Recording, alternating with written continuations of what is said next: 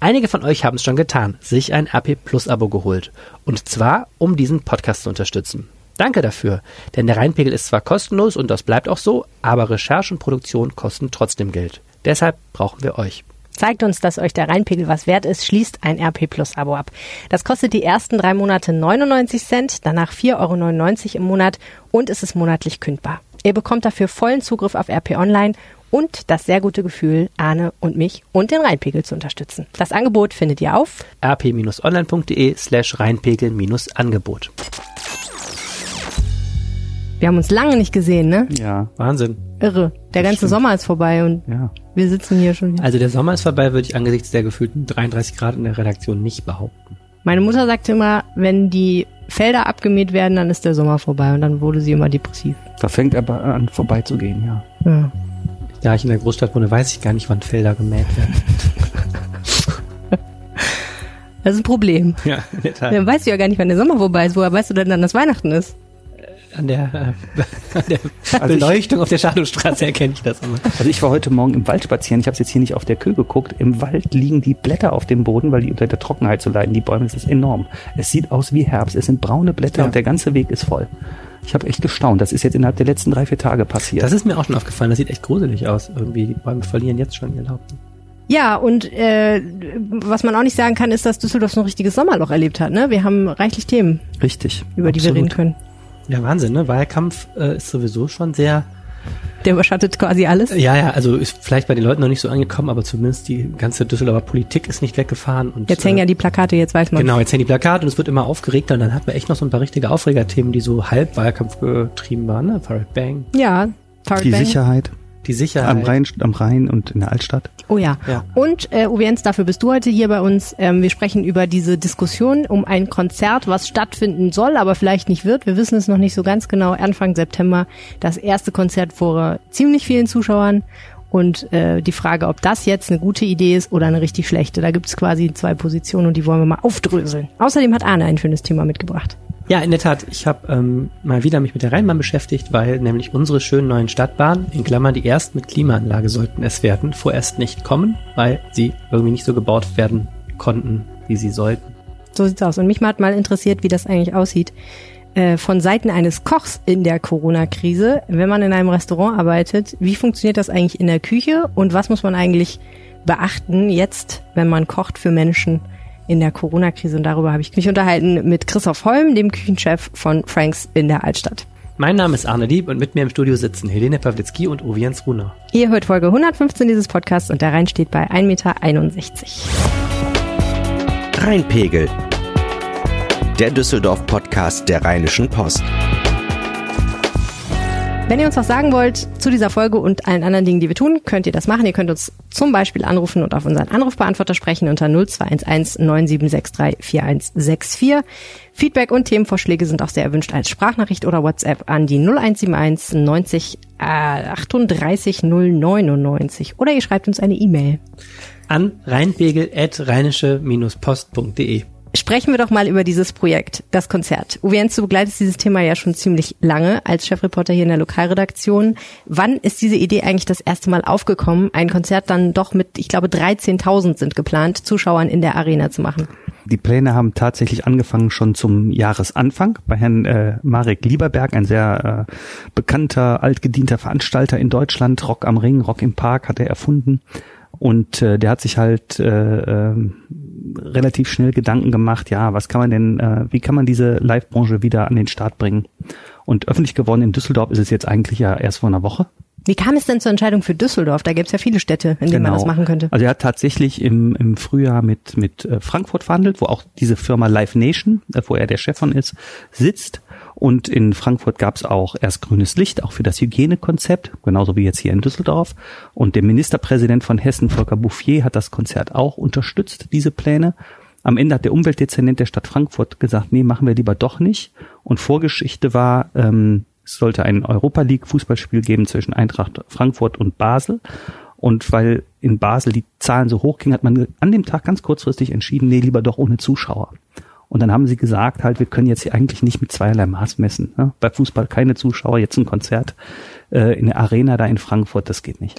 Da merkt man schon, diese Entscheidungen werden nicht nur auf der Basis von, was ist jetzt genau erlaubt nach den Buchstaben des Gesetzes und der Verordnung oder was nicht, entschieden, sondern schon auch im Hinblick auf, wie ist das eigentlich vermittelbar in der Bevölkerung, wie sieht das aus und so mhm. weiter. Und das spielt ja jetzt auch in Düsseldorf genau. eine große Rolle. Psychologie ist sehr, sehr wichtig. Was auch äh, verständlich ist letztendlich. Ja, das ist auch verständlich und man muss, äh, wir haben ja eigentlich keine Kontinuität der politischen Entscheidungen. Ähm, man hat äh, sicherlich auch wegen des europäischen Miteinanders und weil die Leute sich natürlich jedes Jahr auf ihren Urlaub freuen, erlaubt, über die Grenzen zu fahren, auf einmal wieder, das war ja auch ganz kurz vor den Ferien, dass das losging. Jetzt haben wir die erhöhten Zahlen, was eigentlich nicht wundert. Und natürlich wird dann so eine ähm, Großveranstaltung, selbst wenn sie sehr vernünftig geplant wird, auch kritisch gesehen. Und das waren ja genau die Kommentare, Signalwirkung, Signal, Katastroph, äh, katastrophales Signal, hat der Söder gesagt, der jetzt ganz andere Probleme hat. Markus Söder, der bayerische Ministerpräsident. Der bayerische Ministerpräsident, dem die äh, ja, der die Infizierten ins Land hat ziehen lassen, sage ich mal etwas spöttisch. Ja, ähm, um das mal einzuordnen, spöttisch, es sind Leute getestet worden, die dann im Endeffekt nicht erfahren ja. haben, dass sie tatsächlich positiv sind, äh, weil es da offensichtlich ja. Papierformulare ich ja auch gab. bewusst, es ist spöttisch. Ja, ja, klar, äh, aber äh, nur, dass wir es einordnen. Mhm. Aber äh, äh, in so einer Situation äh, ist das schwierig, mit so einem Konzert umzugehen und man hat sich ja jetzt darauf auch verständigt, spätestens bis zum 31. August gemeinsam zu entscheiden, Stadt, Veranstalter und Landesregierung, kann das am 4. September stattfinden oder nicht? Genau, das ist jetzt der Status. Geplant ist das. Es sind schon Karten im Vorverkauf, aber ob es tatsächlich dazu kommt, wird eben kurz vorher entschieden. Und dem vorausgegangen ist ja auch ein sehr öffentlicher Disput zwischen der Stadtspitze in Düsseldorf in Gestalt von Oberbürgermeister Thomas Geisel und dem Gesundheitsminister von Nordrhein-Westfalen, Kai-Josef Laumann und dem Ministerpräsidenten ähm, Armin Laschet, beide also aus der Landesregierung haben gesagt, sie finden das kein gutes Signal, so ein Konzert zu veranstalten. Da sind wir wieder bei der Psychologie. Was hat denn letztendlich im Vergleich zu Frankfurt dann die Düsseldorfer Verwaltung und den Düsseldorfer Oberbürgermeister bewogen zu sagen, ach doch, das könnten wir uns vorstellen? Ähm, der hat das ja nicht direkt so persönlich entschieden. Er hätte es natürlich auch untersagen können. Er sagt, ich habe hier ganz hervorragende Leute, den Feuerwehrchef, der sich, äh, der auch der Leiter des Krisenstabes ist in Düsseldorf, der Leiter des Gesundheitsamtes ist auch Infektiologe. Äh, die haben sich dieses Konzept sehr genau äh, angesehen und äh, dieses Konzept ist sehr schlüssig und gut. Das hat auch die Landesregierung jetzt anerkannt in ihrer Stellungnahme. Und er hat gesagt, wir haben hier nach Recht und Gesetz entschieden, und zwar nach den Regeln des Landes, nach der Corona-Schutzverordnung. Ähm, am Anfang hieß es ja vom Land auch, von Herrn Laumann, dem Gesundheitsminister, äh, das ist ja ein Festival, weil da treten ja mehrere Leute auf der Bühne auf. Aber das ist in 150 Minuten hintereinander und die Leute sitzen fest auf ihren Plätzen. Ähm, und sie halten Abstand etc. und sie müssen Mundschutz anhaben. Also ein das Festival ein Konzert, wäre verboten, ein ja, Konzert wäre laut theoretisch Corona-Schutzverordnung ist ein Festival verboten mhm. und Konzerte sind eigentlich nicht verboten. Weil man Sorge hat, dass die Leute dann, wenn es so lange geht, rumlaufen. Die laufen rum. Normal ist das ja über den Tag, es sind mehrere Bühnen, wie wir das hier auch von, von unserer Rennbahn beispielsweise kennen. Ähm, das findet ja alles nicht statt. Es ist eine Frontalbühne, die Leute sitzen da mit Abstand und dann gehen die wieder, wenn es vorbei ist, nach knapp drei Stunden. Mhm. Kann man denn jetzt argumentieren, dass da die Stadtspitze in Düsseldorf die Psychologie einer solchen Veranstaltung außer Acht gelassen hat, wenn sie einfach nur sagt, das geht nach dem Buchstaben des Gesetzes und da haben wir richtig entschieden und das dürfen wir, das darf man nicht verbieten? Das ist der Vorwurf des Landes auch, ne? dass man das doch mal besser gemeinsam abgesprochen hätte. Äh, ganz Europa am Ende der Veranstaltungsszene guckt da auf Düsseldorf, hat ja Laschet ja auch gesagt, oder das ganze Land guckt auf Düsseldorf und ob das wohl nicht auch gewollt war. Und ein Stück weit ist der Vorwurf ja auch gerechtfertigt, dass das nicht entscheidend war. Ähm, Herr Geisler hat gesagt, unser Oberbürgermeister, das ist nach dem Legalitätsprinzip entschieden worden. Wir haben Regeln, die Corona-Schutzverordnung, wird die eingehalten? Ja, also wird genehmigt. Und das kann man natürlich auch kritisch sehen in dieser Situation. Hm. Du kennst dieses Sicherheitskonzept ziemlich gut von dem, von dem Konzert. Es gibt da so ein paar Stellen, wo sich alle immer fragen, wie das funktionieren soll. Also zum Beispiel An- und Abreise. Was, was sind denn so Beispiele, was da anders laufen soll als bei einem normalen Konzert? Also es gibt zwei unterschiedliche Einlassfenster. Ähm, man hat eben diese maximal 13.000, man muss ja gucken, wenn überhaupt 13.000 verkauft, aber nehmen wir mal an, die werden alle verkauft. Dann hast du zwei äh, Einlassfenster äh, zeitlich, also wann du da zu der Arena äh, kommen und reingehen darfst, je nachdem, wo du da sitzt. Und letztlich in fünf Gruppen wird rausgegangen. In fünf Bereich hat man die Arena unterteilt, dann wird halt aufgerufen, jetzt Bereich A, dann geht das so weiter. Und man muss sehen, nicht alle kommen in Auto und nicht alle kommen mit der Bahn. Und dann sind das so Größenordnungen, wenn du das jetzt aufteilst, 6000 und davon kommen vielleicht 2000 mit dem Auto, also wie viel kommen da jetzt noch dann mit der Bahn so an, dann sind das vermutlich nicht mehr so viele. Also ich war sehr oft bei Fortuna, äh, als die in der dritten Liga gespielt haben, das war in der Arena, da hatten wir oft nur acht oder zehntausend. Das war sehr entspannt, muss man wirklich äh, sagen. Auch da teilt sich das auf zwischen ÖPNV und Auto. Fahrern und das war, also das würde ich persönlich jetzt nicht allzu kritisch ansehen. Man hat ja diese Bilder vor Augen, wenn Fortuna-Spiele zu Ende sind und man, der Arena Bahnhof ist ja direkt am Stadionausgang, ne, dass da das riesige Gedränge dann ist. Sich. Sowas muss man ja quasi alles in so einem Konzept dann. Ja, deswegen fünf Auslasszeiten. Okay. Also mit anderen Worten, die Leute, die da rauskommen, werden gestaffelt, sodass sie nicht alle genau. sich knubbeln. Ich muss die ganze Zeit denken, Arne, an unseren Besuch am Düsselland, ähm, was ja an der Messe dieses äh, Geländes, wo die Schausteller so eine kleine Mini-Kirmes sozusagen aufgebaut haben und wie lange wir da unterwegs waren von dem Parkplatz bis zum Gelände. Da gingen wir, ich meine, wir waren auch alleine, weil wir die ersten Besucher sozusagen waren, aber wir liefen da ja 20 Kilometer gefühlt durch die, durch die Gegend und durch abgegrenzte Wege, äh, die sich immer weiter schlängelten, so serpentinenmäßig. Also da kann man sich schon vorstellen, dass sich das entzerrt, wenn man das so ein bisschen äh, führt und leitet. Aber klar. Zumindest Richtung Frage, Parkplatz auf jeden Fall. Ja, genau. Weil der, mhm. der S-Bahnhof ist ja direkt, äh, der, der, der, der U-Bahnhof. Der U-Bahnhof ist direkt da vor der, vor der Tür, ja. Ne? Ja, ja. Mh. Die Frage stellt sich natürlich dann auch, wenn man jetzt sagt, okay, Herr Geisel argumentiert mit dem Legalitätsprinzip, wird dann ansonsten auch so in Düsseldorf entschieden? Also wird auch in Düsseldorf ansonsten konsequent gesagt, wir gucken, ob es erlaubt ist nach der Verordnung und wenn nicht, machen wir es nicht. Das eine sind ja Veranstaltungen. Ne? Wir müssen ja jetzt sehen, beispielsweise im Herbst, wie geht das wieder los in der Kulturlandschaft? Wie sieht so eine äh, Oper aus und Schauspielhaus und Theater an der Kö und so weiter? Das, das müssen wir dann noch sehen. Also das weiß ich ja jetzt nicht genau. Ich weiß nur, dass das Schauspielhaus wohl jede zweite Reihe ausgebaut hat und die Leute dann da mit Abstand sitzen und äh, auch Mundschutz. Ich weiß ja nicht, ich glaube, am Platz dürfen sie den ablegen. Was ich finde, was hier lange äh, ein bisschen brachgelegen hat und wo man sich nicht so gekümmert hat, ist die volle Altstadt. Das war jetzt über Wochen Thema und dieses Geknubbel beispielsweise beispielsweise in der Kurze Straße, hat man jetzt am Ende so ein bisschen besser in den Griff bekommen und äh, ich hatte ehrlich gesagt das Gefühl, in der Altstadt kannst du dich eher anstecken als bei so einem Konzert, so ungefähr. Und darauf reagiert die Stadt auch heute. Es ist eine Pressekonferenz, wo sie sagen, an Seen, also an, an, so, an so Städten, wo viele Menschen sich aufhalten, darum kümmern wir uns jetzt. Das sind ja keine Veranstaltungen, aber da ist die öffentliche Hand gefordert, das besser zu, zu organisieren und zu kontrollieren. Das ist alles ähm, insgesamt ein Wahnsinn. Ne? Es kommt jetzt auch ein ähm, Zeitsystem mit Voranmeldung über online für den Unterbacher See. Es war ja so bei den Freibädern, als jetzt so heiß war, musstest du dich ja überall drei Tage vorher anmelden. Beim Unterbacher See konntest du dich noch anstellen, bis es da voll ist. Die dürfen nur ein Drittel der Leute reinlassen. Aber das hat dazu geführt, dass an den heißen Tagen schon Riesenschlangen sich da gebildet haben, weil es für die Leute die letzte Chance war, spontan noch irgendwo an Wasser zu kommen, ne? mhm. wird jetzt auch wieder geändert. Also momentan durch, durch Corona, da stellen sich irgendwie in allen Bereichen, wo viele Menschen aufschlagen, echt ähm, ja, Fragen, die man nicht gekannt hat vorher. Mehr Unglücksfälle am Rhein. Ne? Wir hatten ja diese Woche den, den, den Aufmacher auch, dass der Rhein zum neuen Freibad wird. Und äh, da sieht man am Ende auch diese Eigenverantwortung, mündiger Bürger, selbstkritisch äh, zu sein. Welche Risiken gehe ich eigentlich ein, wenn ich mich anstecke, also anstecken kann in der Altstadt oder am Rhein? Gehe ich da bis zu den Knien wirklich rein? Das kann schon tödlich sein. Hm. Du hast ja gesagt, die ganze Branche schaut auch auf dieses Konzert. Warum? Äh, weil die Frage ist, kann, wenn wir Corona noch nicht durch einen Impfstoff in den Griff bekommen, es im nächsten Jahr in irgendeiner Weise wieder Live-Entertainment geben.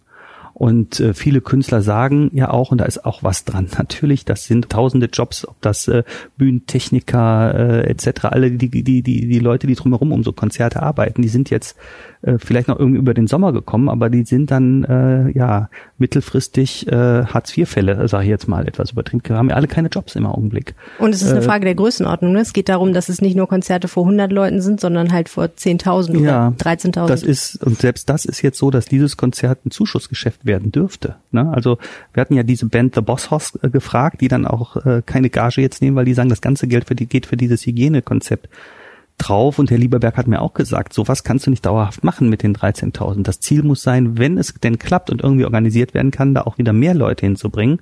Äh, er hat letzte Woche auch das Programm bekannt gegeben für diese beiden Festivals für den nächsten Sommer. Und dafür will er natürlich üben sozusagen und die Branche muss Erfahrungen sammeln. Hm. Wenn jetzt die Zahlen hochgehen und das findet nicht statt, ja, dann wird das alles verschoben und äh, dann findet das vielleicht erst im nächsten Jahr statt. Diese, diese Lernprozesse muss, muss es ja geben bei so Veranstaltungen. Mm, oder man kann sie gar nicht machen und erst wieder, wenn, wenn äh, die Pandemie besiegt ist.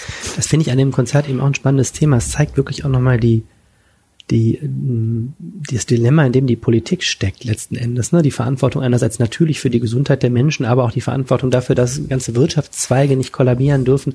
Ich fand es bemerkenswert, wie lange die Landesregierung ihre Entscheidung ähm, herausgezögert hat. Zuerst hatte ich das Gefühl, in so einem, auch in so einem Wahlkampfeffekt, da ist man erstmal so gegen diese Idee gegangen.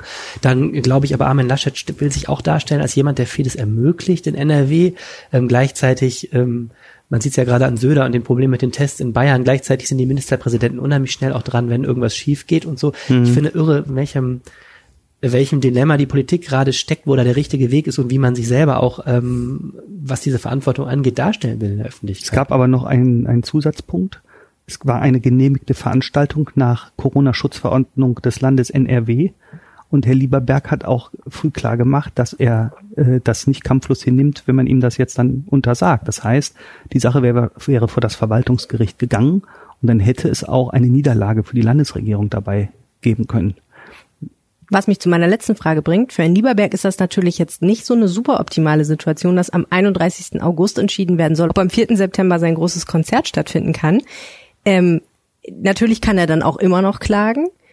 Nein, er hat von Anfang an gesagt, äh, wenn die Zahlen zu hoch werden, und deswegen hat er, bevor der Ticketverkauf losging, gesagt, wenn wir das Konzert kurzfristig absagen müssen, weil die Corona-Zahlen so hoch gehen, dann bekommen alle nicht nur ihren Ticketpreis wieder, sondern auch diese Vorverkaufsgebühr, damit du keinen Cent Verlust hast, weil er äh, sich natürlich auch gedacht hat, sonst kauft ja gar keiner ein Ticket. Das heißt, diese Absage, die ist schon von Anfang an auch irgendwo mit eingepreist, dass man weiß, wir haben nicht die Sicherheit in dieser Zeit. Das weiß der auch. Ja. Herzlichen Dank, Uwe Sehr gerne. So, Arne, ähm, wir kommen mal wieder zu einem deiner Lieblingsthemen auf der ganzen weiten Welt, die Rheinbahn. Oh ja. Was ja richtig schön wäre, wäre, wenn mal die Rheinbahn öfter fahren würde, ne?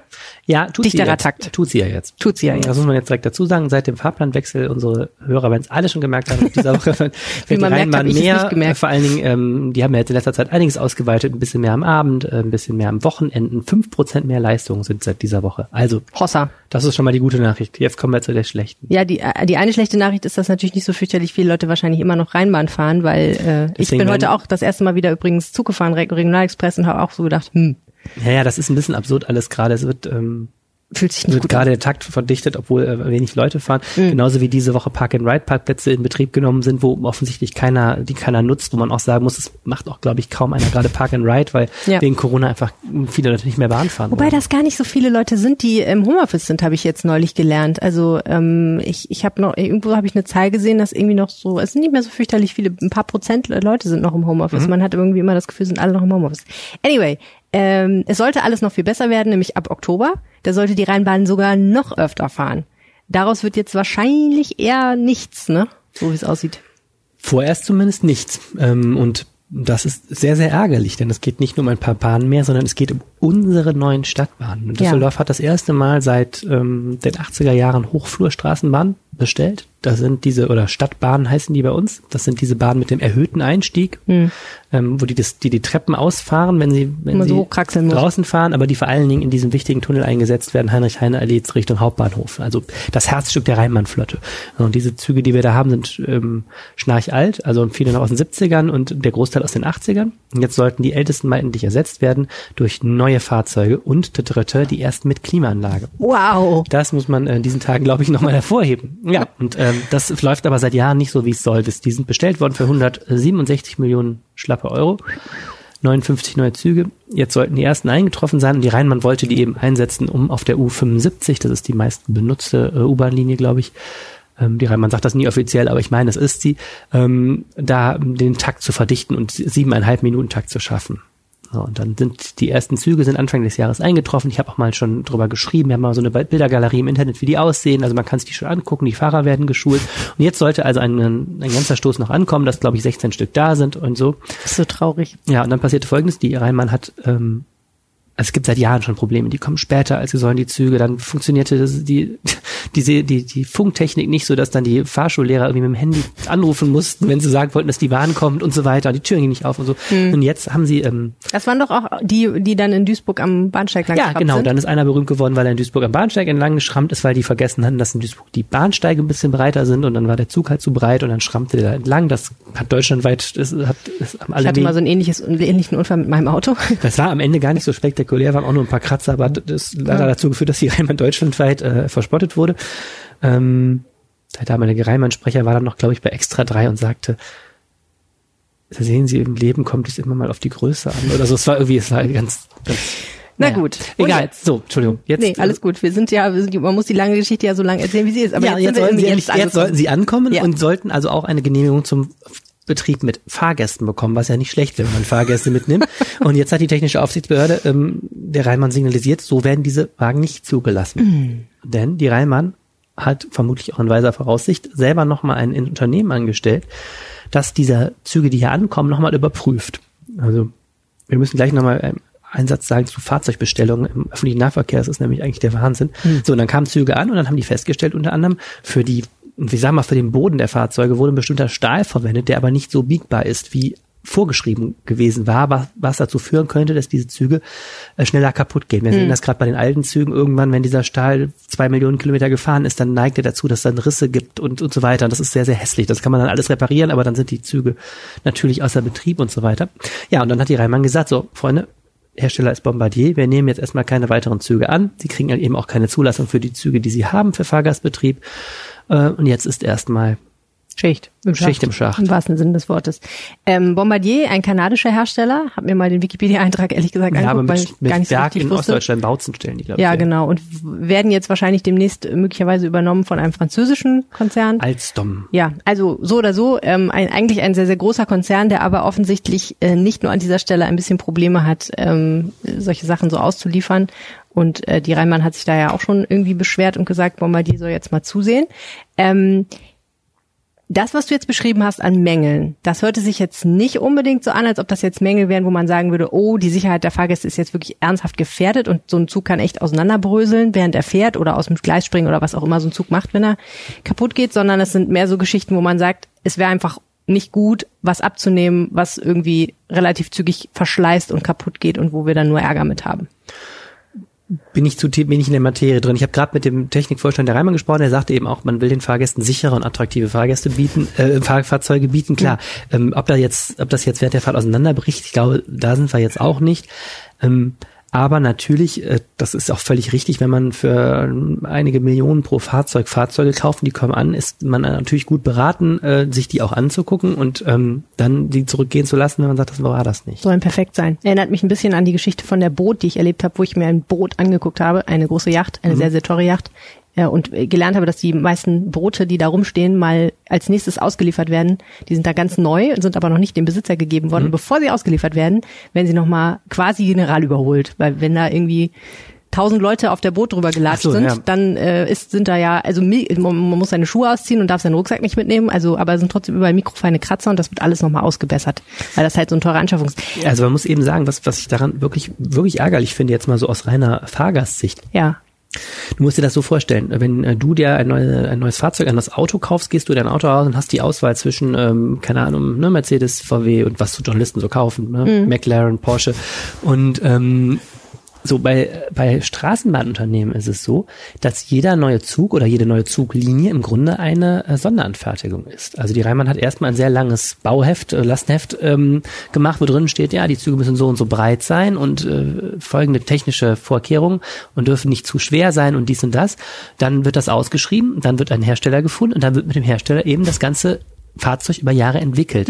Das hat damit zu tun, dass in Deutschland offensichtlich diese Schienennetze überhaupt nicht genormt sind. Also die einen brauchen, eine Straßenbahn fährt ja durch den Straßenverkehr, wie der Name Ja. schon vermuten lässt. Das heißt, ähm, in einer Stadt sind die 220 breit, wohl in der anderen Stadt 230 breit. In manchen Städten gibt es eine Brücke, äh, die da, da dürfen die nicht so schwer sein. Dann dürfen die Bahnen auch irgendwie in der Kurve nicht aneinander kratzen und so weiter. Es gibt tausend so, so Sachen, was dazu führt, dass diese ähm, Bestellung technisch sehr kompliziert sind und auch einfach schweinelange dauern. Also zwischen so einer Bestellung und dem Eintreffen der Züge sind fünf Jahre mindestens normal.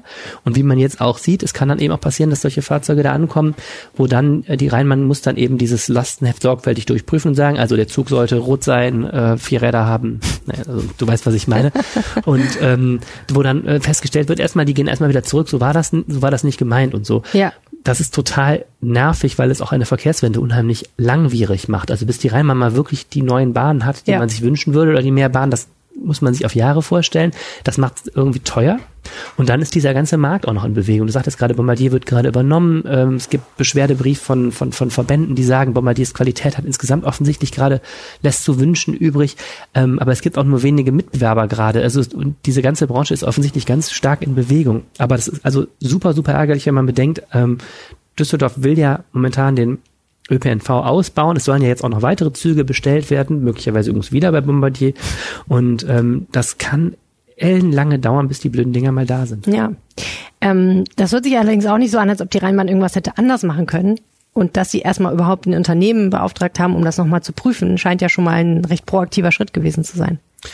Ja, ähm, die Rheinmann steckt natürlich mit da drin, weil die eben da so eine Baubegleitung macht, wir nennen das Herstellungsbegleitung macht und hat sich also letztes Jahr auch nochmal umstrukturiert da intern ähm, bei ihren Prozessen, was mir auch sagt, dass die intern nicht ganz zufrieden mit ihren eigenen Prozessen waren. Ähm, aber in der Tat ist es mal so, erstmal hat die Rheinmann einen ganz klaren Vertrag, hat eine bestimmte Ware bestellt und die ist nicht gekommen. So und kann natürlich jetzt erstmal auch zu Recht, sagt Herr Richards auch, erstmal ist es ja ein gutes Zeichen, dass wir das bemerkt haben und dass die nicht nach zehn Jahren auseinanderfallen, weil dann hätten die natürlich den Schaden. Jetzt ist das eine Gewährleistung des Herstellers offensichtlich. Ähm, sieht momentan so aus, als wäre die Rheinmann da in der ganzen Sache auch eher Opfer, ja. Ja. Was passiert jetzt als nächstes? Ähm, das ist, also jetzt ist, also ich, ein Wort, was ich immer ganz gefährlich finde, das Wort Gutachter ist gefallen. Es wird Ein Gutachter eingeschaltet. Auf jeden Fall teuer. Ja, teuer. Und das zweite gefährlich, wenn Gutachter kommen, dauert's auch immer schweinelang. Ich kenne das so von Baustellen, wo irgendwas schiefgegangen ist, Dächer falsch saniert oder so.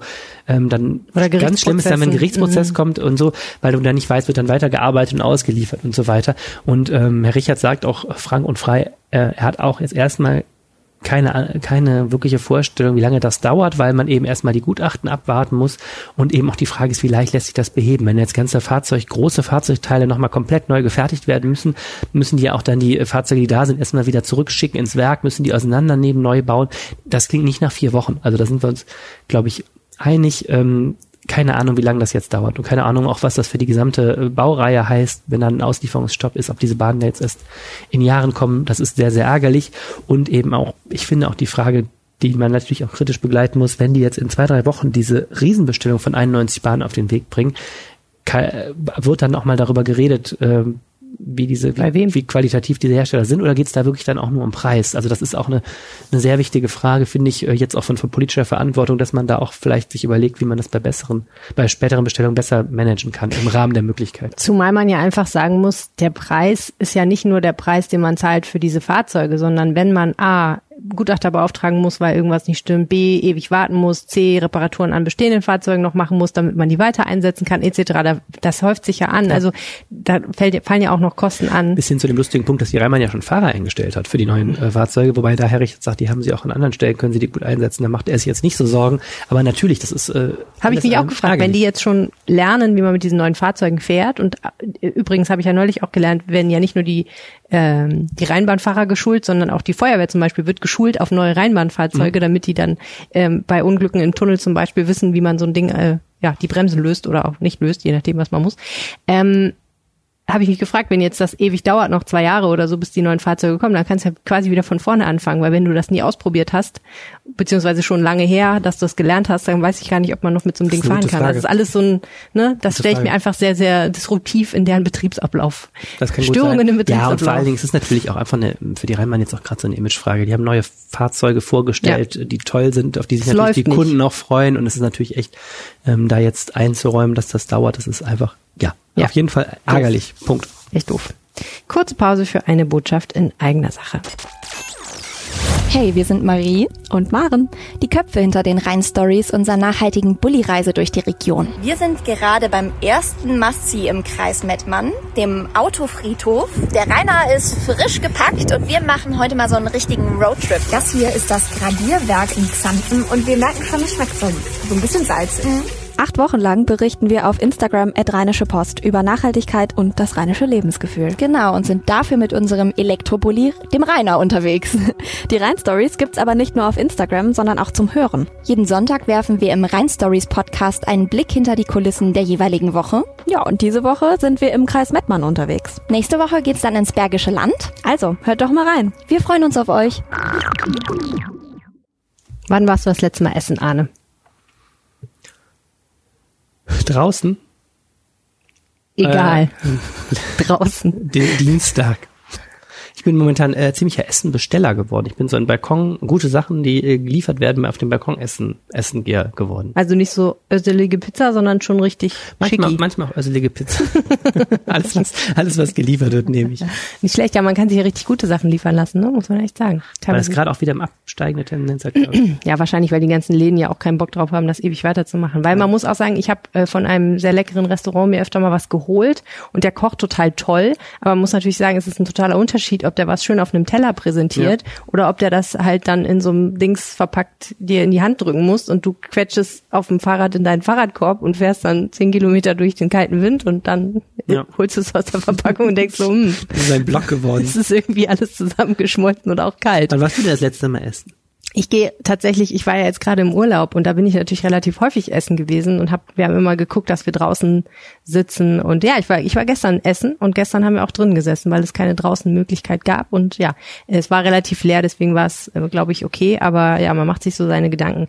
Ähm, man macht sich als Gast so seine Gedanken, aber natürlich macht man sich auch als äh, Mensch in der Küche so seine Gedanken. Den Kellner, den sieht man ja, da kann man ja so ungefähr erkennen, äh, dass die manchmal echt genervt sind von den Umständen, was ich auch sehr gut verstehen kann, dass es auch sehr anstrengend sicherlich ist, die ganze Zeit zu kellnern mit einer Maske. Das ist ja schon ohne Maske eine körperliche harte Arbeit. Und dann gerade wenn es heiß ist, ist es wirklich echt kein Spaß, glaube ich. Äh, aber ich finde eigentlich so, was ich so gesehen habe, auch ich war im Urlaub in Bayern, ich fand das teilweise recht erstaunlich, mit welcher Souveränität und Gelassenheit die das gemacht haben. Das war dann für die einfach so und das fand ich schon sehr, sehr zen-mäßig. Ähm, aber was ich mich gefragt habe, ist, wie ist es eigentlich in der Küche, wo ja viele Menschen auf engem Raum arbeiten, wo du mit Lebensmitteln umgehst, ähm, wo man wahrscheinlich nicht die ganze Zeit ein Fenster aufhaben kann. Ich weiß gar nicht, Küchen sind in der Regel, glaube ich, nicht so gebaut, dass da jetzt unbedingt Fenster sind, so viele. naja, und, äh, wo Und du dann, eng. wo es eng ist, wo es heiß ist, wo du auch dann eine Maske tragen musst und wo du außerdem dafür verantwortlich bist, dass äh, ja sowieso niemand aufs Essen niest. Aber jetzt in Corona-Zeiten gelten vielleicht noch verschärfte Regeln. Und deswegen habe ich mich getroffen mit zwei Männern, die den die Gastronomie aus äh, intimer Kenntnis ihres täglichen Arbeitslebens äh, kennen, nämlich Christoph Holm, der ist Küchenchef in Franks Restaurant und Bistro, und sein Kollege Michael Vogel, der ist nämlich Food and Beverage Manager. Das ist der Mensch, der sozusagen das alles im Hintergrund managt, was so Essen und Trinken. Essen, genau, Essen und Trinken, Food and Beverages. So sieht's aus. Hier ist mein Gespräch. Sie haben eine harte Zeit hinter sich, glaube ich, kann man sagen, oder? Ja, die letzten 8, 14, 23 Wochen ähm, läuft unter Extremerfahrung. Ähm, wir haben das Beste daraus gemacht. Wir haben uns sozial mega engagiert. Ähm, wir haben eine harte Zeit hinter uns, auch Kurzarbeit. Ähm, ja, Was haben Sie als das größte Problem empfunden jetzt in dieser Corona-Zeit? Ja, nicht unseren täglichen Beruf nachgehen zu können, sondern einfach ähm, ja, ähm, sich immer wieder auch neu erfinden zu müssen, neue Wege zu gehen, ähm, ja auch Mitarbeitern erstmal mitzuteilen, wir müssen in Kurzarbeit gehen. Das war ähm, sicherlich ganz eine ganz grenzwertige Erfahrung. Ähm, dann ähm, musste man natürlich ähm, ja, schauen, wie können wir trotzdem am Ball bleiben, was können wir neu machen, Lieferservice entwickelt. Haben ähm, auch ja, einen Age-Market ähm, aufgebaut, wo wir auch den Bewohnern vom Andreasquartier die Möglichkeit gegeben haben, ähm, ja, in der Krise nicht raus zu müssen, sondern in-house ähm, gewisse Dinge auch des täglichen Bedarfs einkaufen zu können. Ähm, ja, und dann eben ja, die ganze Lockerungen mitzugehen und äh, Step für Step wieder zurück zur Normalität zu kommen, wobei eine Normalität ist immer noch ganz weit weg, aber wir sind schon ein Stück näher und ähm, ja, hatten da auch ein Glück, äh, dass wir einen sehr, sehr ja, m, guten Eigentümer hatten, der uns da auch bestärkt hat, ähm, weiter dran zu bleiben und das alles auch wieder irgendwann besser wird. Und ähm, wir konnten auch das Groß, Großteil der Teams äh, zusammenhalten, was auch nicht jeder kann.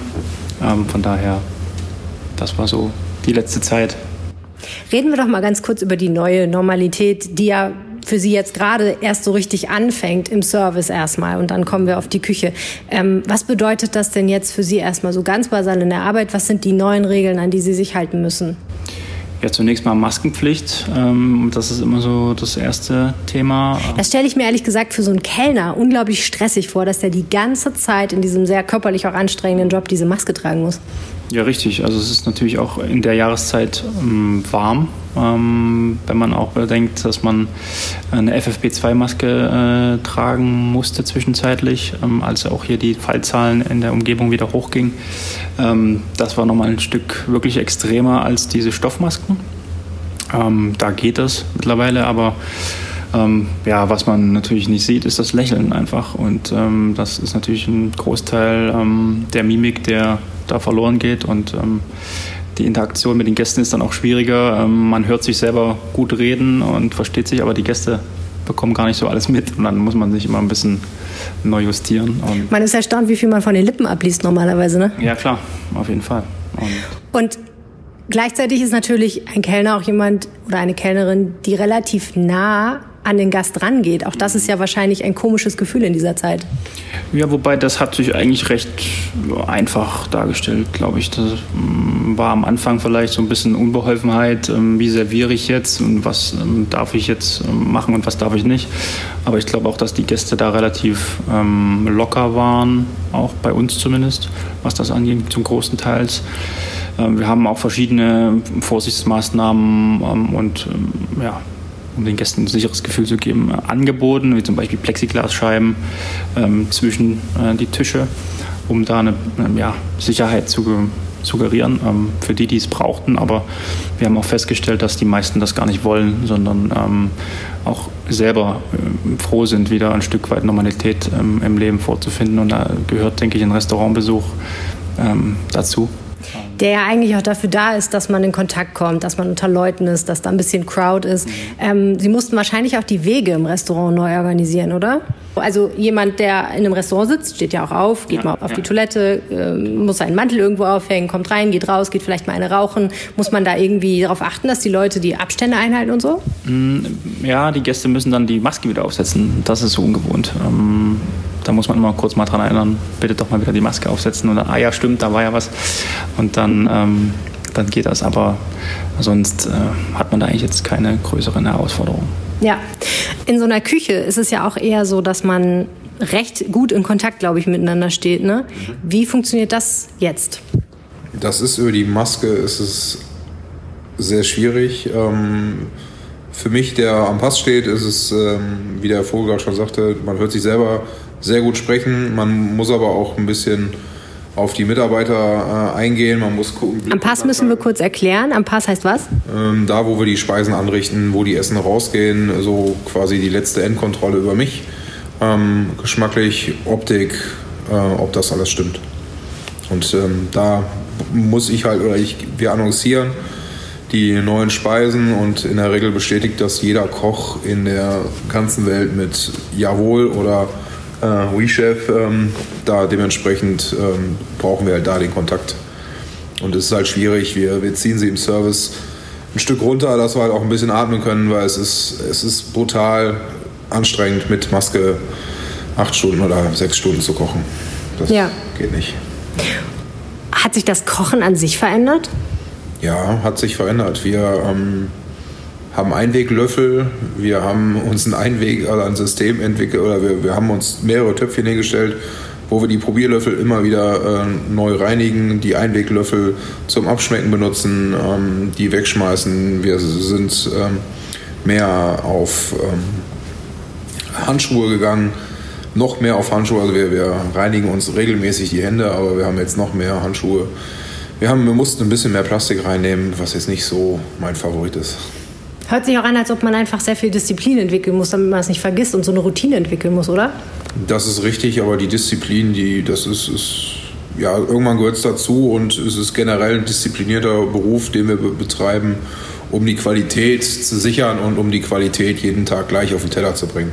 Sie brauchen ein bisschen äh, Wiedererkennungswert, ähm, weil wenn heute ein Gast zum Beispiel einen Salat isst, möchte er nächste Woche vermutlich, wenn der noch auf der Karte steht, gleich haben.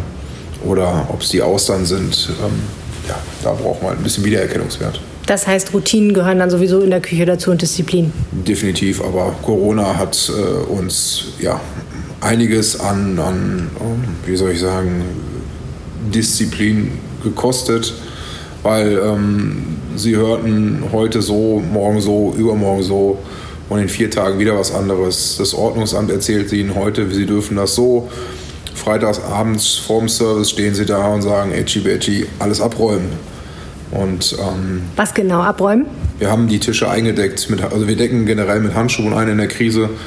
Das heißt, wir hatten ähm, Besteck draufstehen, die ähm, Menagen, Salz, Pfeffer, Essigöl, Blumen, Kerzen, Servietten, Tisch, ähm, große Platzteller. Und wir mussten alles abräumen, bis auf Kerzen und die Blumen. Also die Tische sehen relativ nackig aus. Wird in der Altstadt wahrscheinlich strenger kontrolliert als im Umland, weil ich selber es noch gesehen habe, dass andere es nicht machen müssen. Deswegen, ja, viele wissen, glaube ich, nicht, was sie machen. Ja. Und hier bei Ihnen in der Küche haben Sie ja auch gesagt, wir machen über das, was wir müssen, hinaus auch noch ein bisschen was anderes, denn wir haben uns überlegt, wir wollen noch regionaler werden. Was hat das mit Corona zu tun? Ja, wir, es, gibt, es gibt das große Ganze und das große Ganze ist einfach, ist schön, aber wir wollen halt gucken, dass die Bauern, die in der, in, im Umland um Düsseldorf sind, ähm, ein bisschen was bekannter werden, dass wir sie mit ins Boot nehmen, was, was gewisse Auftritte anbelangt, Social Media, Instagram. Ähm, ich glaube, so, so ein Landwirt, der hat es doch gewiss schwer. Ähm, siehe Wetter, siehe Unwetter, kein Regen, viel Regen. Ähm, ja, die müssen ihre Dinger bestellen, ihre, ähm, ihren Acker und ähm, ja, wir versuchen halt, soweit es geht, die Regionalität in vielen Produkten, die wir halt im Umland um Düsseldorf kriegen, zu benutzen. Ähm, wie gesagt, ob es jetzt äh, Gurken sind, Tomaten, Kräuter, ähm, ja, selbst das, das Rindfleisch beziehen wir über einen regionalen Metzger, den Imhofen in Düsseldorf. Ähm, ja, dass wir halt da ein bisschen die Nachbarschaft unterstützen.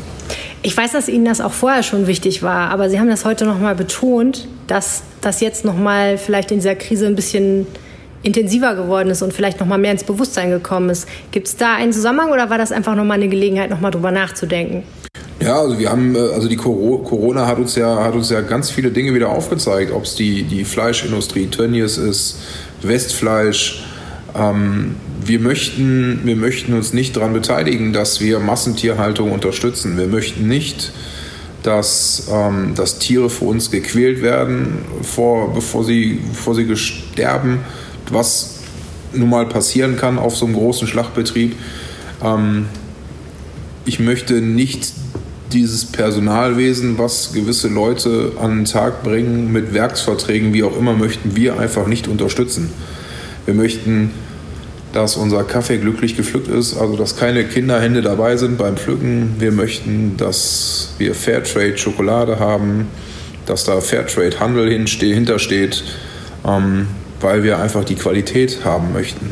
Und wir glauben, dass die Qualität nicht in weiter Ferne liegt, sondern wirklich bei uns um die Ecke.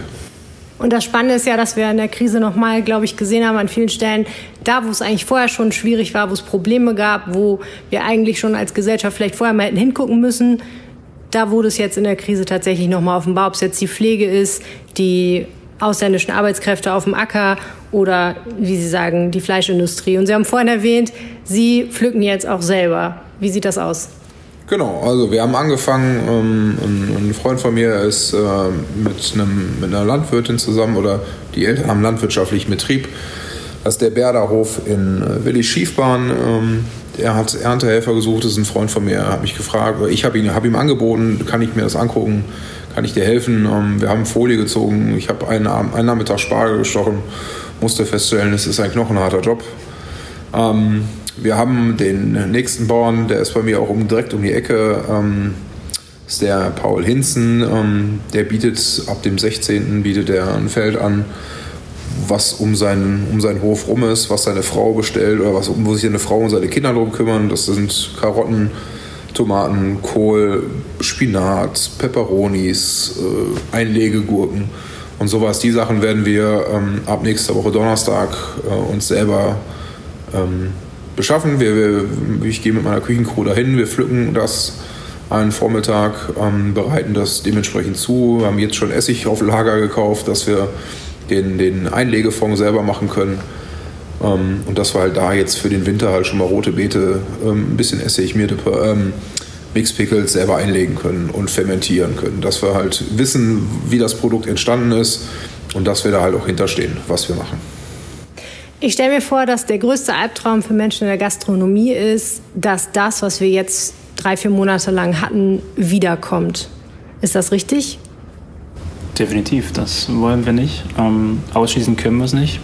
Ähm, aber wir hoffen natürlich, dass es weiter stetig sich normalisiert. Ähm, und äh, ja, das wäre natürlich ein Albtraum, wenn es nochmal zum Lockdown kommen würde. Wie schauen Sie in die Zukunft? Ich bin optimistisch. Ähm, wir sind, wir als Gastronomie haben, denke ich mal, gute Voraussetzungen. Ähm, Für? Ja, das umzusetzen. Wichtig ist, die Gäste müssen kommen. Also die Gäste müssen uns vertrauen und die Gäste müssen sagen, wir wollen das. Also wir können schreien, wie wir wollen. Wir haben auf, wir, wir können uns jeden Tag neu erfinden. Wir können jeden Tag ähm, die besten Lebensmittel einkaufen, nur es nützt mir nichts, uns nichts, wenn wir die, am Ende des Abends die Tonne aufmachen und alles wegschmeißen. Das ist unser größtes Problem. Und wir kaufen immer relativ knapp ein, ähm, so dass wir halt so wenig wie möglich Abfall haben. Wir versuchen unsere Kräuter, die wir über haben von, vom Wochenende, wir haben ja nur drei Tage auf mittlerweile, die Kräuter, die über sind, versuchen wir als, als Öl oder als, als Essig weiter zu verarbeiten ähm, selbst die Kartoffelschalen ähm, kochen wir noch aus und machen, machen Kartoffelchips davon. Wir frittieren unsere Schalen, wir trocknen unsere Sachen. Wir haben, wir haben relativ wenig äh, Abfall, aber das, was wir haben, ähm, ja, tut halt in der Seele weh, was wir wegschmeißen müssen. Aber Vertrauen haben Sie gesagt, das ist das Stichwort, ne? Inwiefern Vertrauen? Vertrauen, die Gäste müssen Vertrauen haben, dass es hier läuft und dass sie kommen können, ohne dass es Probleme gibt. Das ist richtig. Und die Gäste müssen uns, also ich würde behaupten, man kann uns oder man sollte uns vertrauen. Wir haben einiges äh, investiert an, an, an der Abst am, am, am, Hygienekonzept. Wir haben im ganzen Andreasquartier haben wir überall ähm, Desinfektionsspender an jedem Aufzug. Ähm, wir haben Trennwände im Restaurant. Der Vogel hat schon die Plexiglaswände für draußen investiert. Das sind schon sehr hohe Anforderungen, die wir uns gestellt haben, die wir auch, glaube ich, gut umsetzen können. Ähm, und wir haben ein Riesenlager, was Reinigungsmittel angeht. Ähm, wenn ich mir die umliegende Nachbarschaft angucke und sehe, wie die ihre Tische desinfizieren, dann ähm, ja, kann man auch woanders, glaube ich, hingehen. Herzlichen Dank fürs Gespräch. Gerne. Gerne. Das war der Rheinpegel für diese Woche. Vielen Dank fürs Zuhören. Bis bald. Ciao. Mehr im Netz alle Nachrichten aus der Landeshauptstadt findet ihr auf rp-online.de/düsseldorf.